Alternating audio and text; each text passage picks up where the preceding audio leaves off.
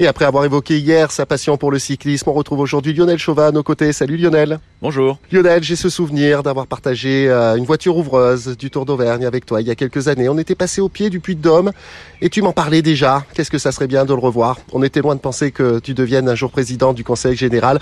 Comment tout cela s'est passé? Tu nous en as déjà un petit peu parlé hier, mais comme Christian Prudhomme avait son post-it sur son coin d'ordinateur, tu avais ça aussi dans un coin de ta tête. Hein. Tu le rappelais, hein, le Tour d'Auvergne était aussi très bel événement où j'espère bien qu'il soit, qu'on puisse le relancer assez rapidement. Mais effectivement, on était en bas du Puy de Dôme et on regardait ce géant des dômes en se disant mais qu'il est beau, qu'il est beau. Et puis tu m'avais questionné d'ailleurs, tu m'avais dit mais euh, il y avait il y a peut-être une question environnementale. Et je t'avais dit oui effectivement, euh, Jean-Yves Goudbel, mon prédécesseur, euh, avait attaché, pour rappel, 2018 l'UNESCO. C'était important effectivement que ce géant des dômes puisse être préservé et surtout qu'on apprenne à le préserver.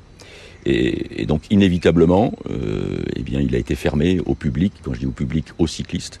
Et donc on a laissé le train et, par le muletier ou par le chemin des chèvres, on pouvait y monter à pied. Effectivement, euh, euh, une petite pression amicale de Christian Prudhomme également, en me disant mon rêve, ce serait de remonter en haut du Puy de Dôme. Donc bah, de fil en aiguille, une fois mon élection, on a échangé, on a, a échangé, on a partagé. J'ai beaucoup partagé avec le parc des volcans d'Auvergne et avec les, gardes nature, également avec les services du département au niveau environnement, et puis bien sûr avec les services de l'État pour voir euh, euh, qu'est-ce qu'on était capable de faire. Puis c'est là où on a pris la décision. Euh, je l'avais, j'avais annoncé qu'on pouvait éventuellement revenir, mais je pensais pas aussi, aussi vite, aussitôt. Ce que j'avais dit d'ailleurs à Christian Prudhomme, je lui avais dit plutôt 2024-2025. Et puis il est revenu vers moi en me disant, écoute Lionel, est-ce qu'on peut l'étudier? Voilà. Et donc ils sont revenus vers moi, c'est-à-dire le président de région, Laurent Wauquiez, en me disant qu'est-ce qu'on peut faire? Est-ce qu'on peut faire Comment on peut t'aider pour le faire revenir?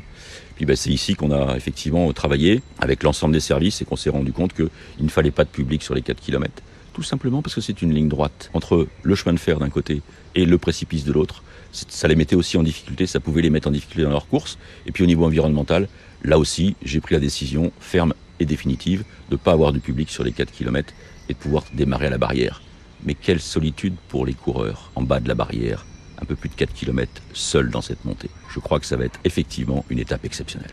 Et on en profitera bien sûr par le prisme des différents écrans parce qu'il y aura une très belle fat zone et c'est là qu'on aura le plaisir de faire la fête au pied de la barrière. Merci beaucoup Lionel. Merci.